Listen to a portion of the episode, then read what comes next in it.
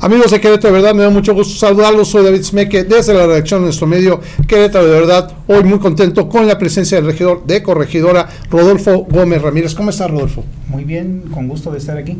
Yo estoy más contento, Rodolfo. Creo que hoy es un día importante para corregidora. Me traes eh, una noticia que se me hace muy interesante, en la cual participaste activamente y estuviste muy dispuesto a revisar cómo se iba dando esta situación que es un protocolo, se autorizó, me dices, hoy mismo, ¿verdad? Fue cuando se autorizó.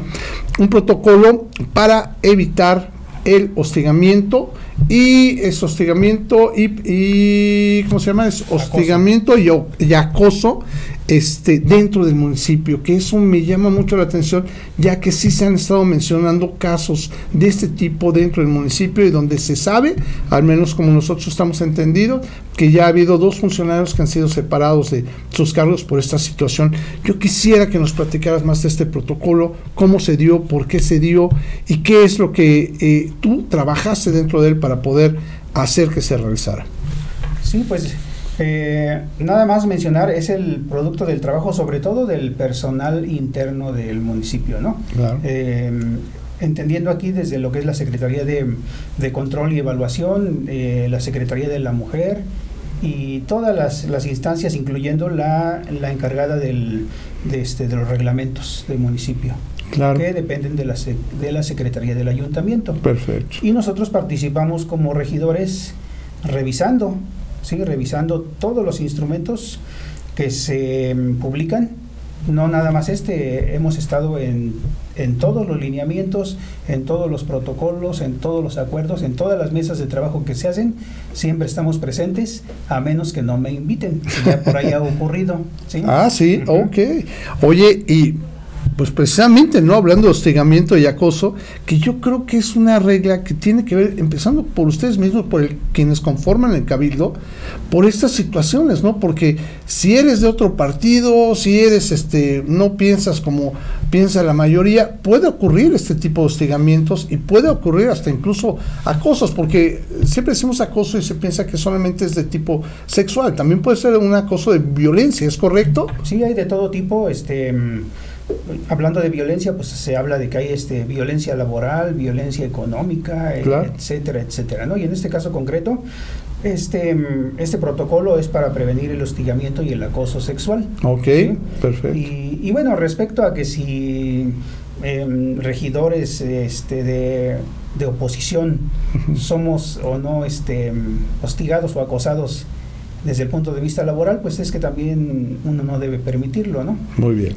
claro. A lo mejor a mí este, me llegan a, este, a retardar un poquito la información y todo esto, pero pues afortunadamente yo tengo los argumentos necesarios para, para este, salir adelante, ¿no? Y sobre todo, miren, yo, yo me voy a tomar la libertad de decirlo, Rodolfo es una persona trabajadora y precisamente quiero que, quería que nos platicara porque él sí estuvo presente en todas las mesas para realizar esto. ¿Es correcto, verdad? Sí, así es. Cosa que no hicieron todos los regidores, ¿verdad? Así es. Em, somos pocos los que estamos en la mayoría de las mesas de trabajo. Ok. Em, pecaría a lo mejor de falta de memoria si digo quiénes sí están, quiénes no están, pero hay, hay mesas de trabajo en donde a veces estamos dos o tres personas. ¿Qué cosa? Y eh, en esta concretamente, em, pues yo tuve la suerte, tuve la suerte de que en la última mesa de trabajo hubo poca concurrencia y también puedo decir que gracias a eso pues pude mm, pues eh, sacar adelante algunas observaciones que tenía yo. Claro. Porque a veces cuando hay exceso de personal, pues obviamente las mayorías pesan y se imponen y, queda a su estilo. Que me gustaría que platicáramos de eso porque lo estamos platicando un poquito previo a la grabación. Bueno, número uno, ¿no? Entender, como bien dices, que es hostigamiento y acoso sexual. Que esto se refiere a que una mujer, un hombre, sea este, hostigado, eh, vaya mencionado, invitado, molestado de forma sexual o por su, su calidad de género, ¿no? Que si es un hombre o una mujer, este, pueda sentirse ese acoso.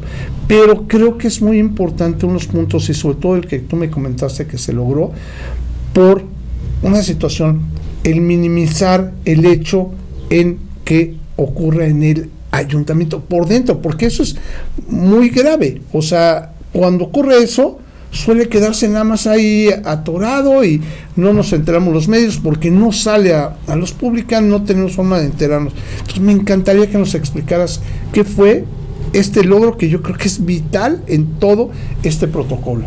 Sí, una observación muy importante que yo tuve desde el inicio, desde la primera mesa, es que desde mi punto de vista, tal como estaba redactado este protocolo, eh, daba la impresión de que se pretendía este, pues enmascarar el hecho, ¿no?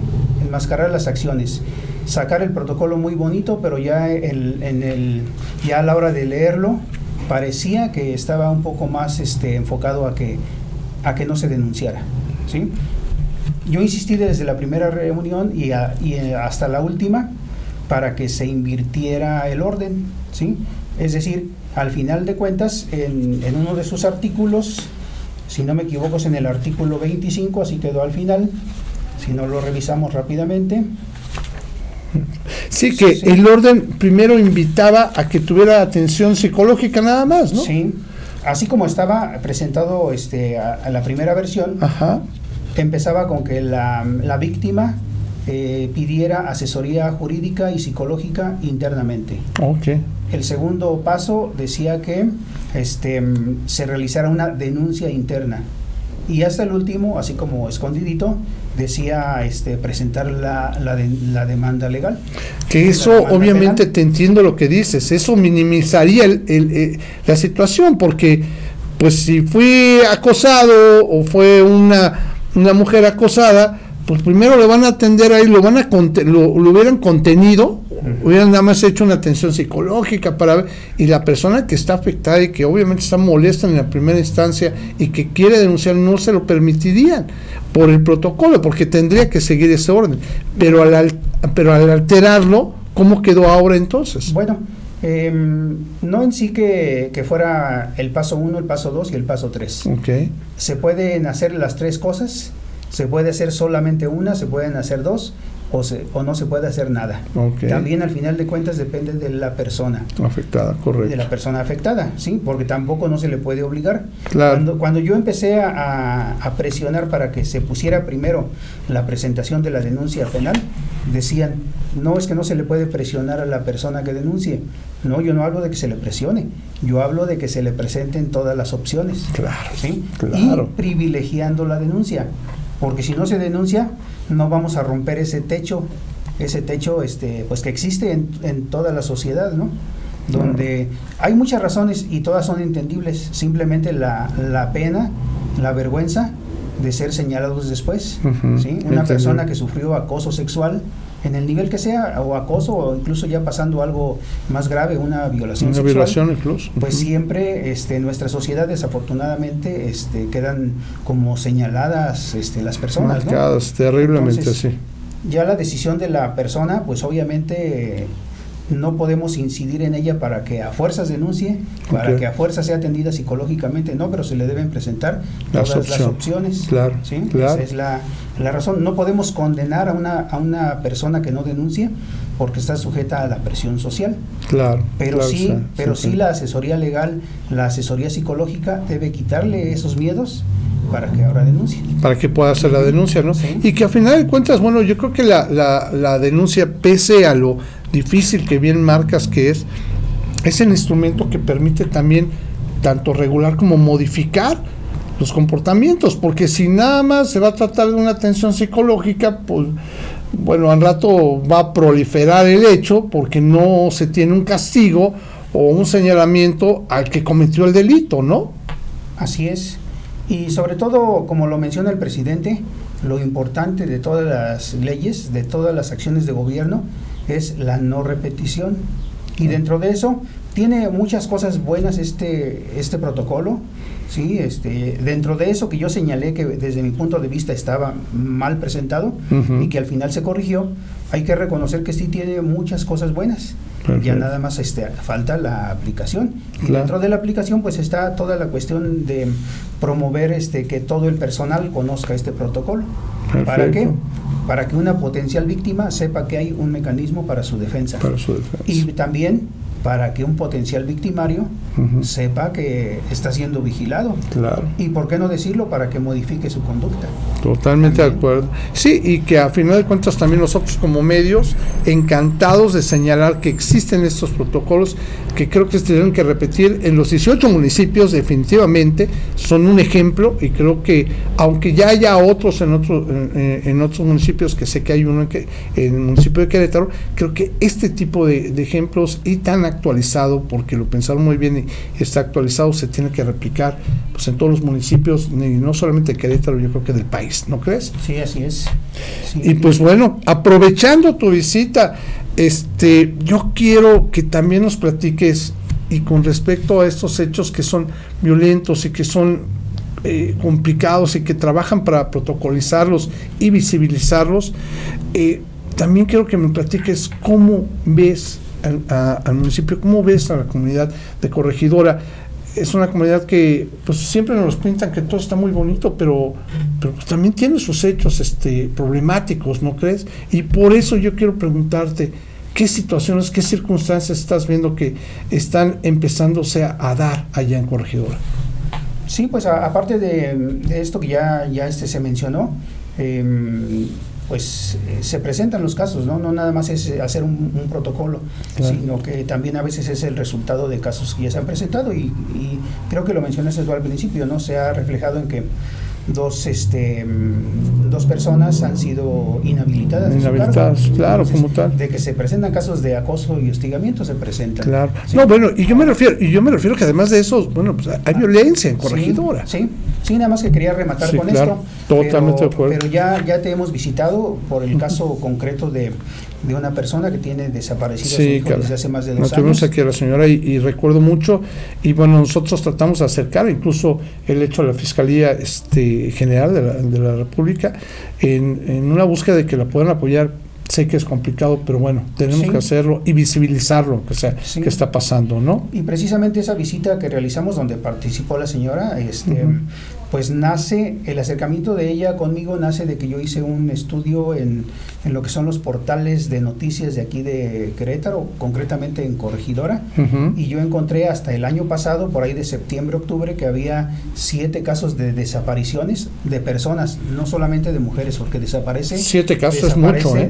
Desaparecen este, niñas, jovencitas, incluso personas adultas. En aquella ocasión, yo mencioné en una sesión de, de Cabildo, había, acababa de ocurrir la desaparición de una persona, una mujer de 40 años. Entonces es complicado porque ahora ya no nada más desaparecen jovencitas, desaparecen este, personas un poco mayores y también jóvenes, hombres. Y aunque pareciera que es un trabajo para la fiscalía, creo que también es un trabajo de seguridad, ¿no? En donde se tiene que tener, pues bueno, focos amarillos ahí para tener el cuidado de que no ocurran estas cosas, ¿no? Sí, porque mm, si bien, si bien son otras autoridades las que se encargan de investigar los casos que ya se presentaron, quien debe este, evitar que eso ocurra, pues es, es eh, la autoridad que está de manera más inmediata en contacto con los ciudadanos, que son los municipios. Es correcto. Y entonces deben de ser las policías municipales eh, las que se encarguen de acciones preventivas.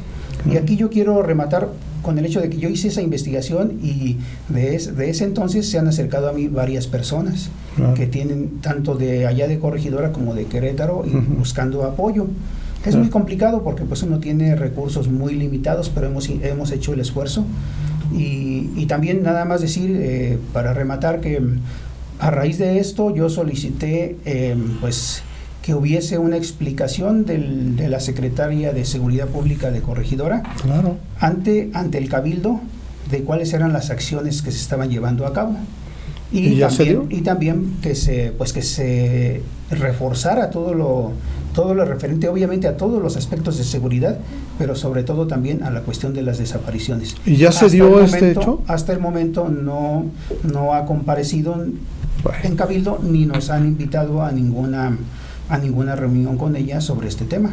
Es que pareciera, yo, a mí se me hace luego increíble, ¿no? Que lo manejan como un número y no como una necesidad. Ah, son solo siete casos. No, ¿cómo que solo?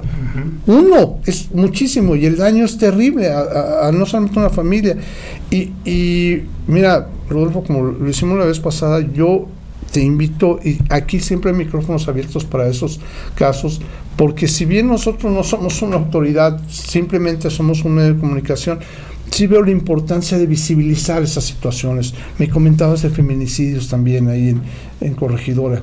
Sí, hasta, hasta esa revisión que yo, que yo hice, este, yo contabilicé siete desapariciones, dos feminicidios y un intento de levantón a otra señora que hubiese terminado en otra desaparición. ¿Qué cosa?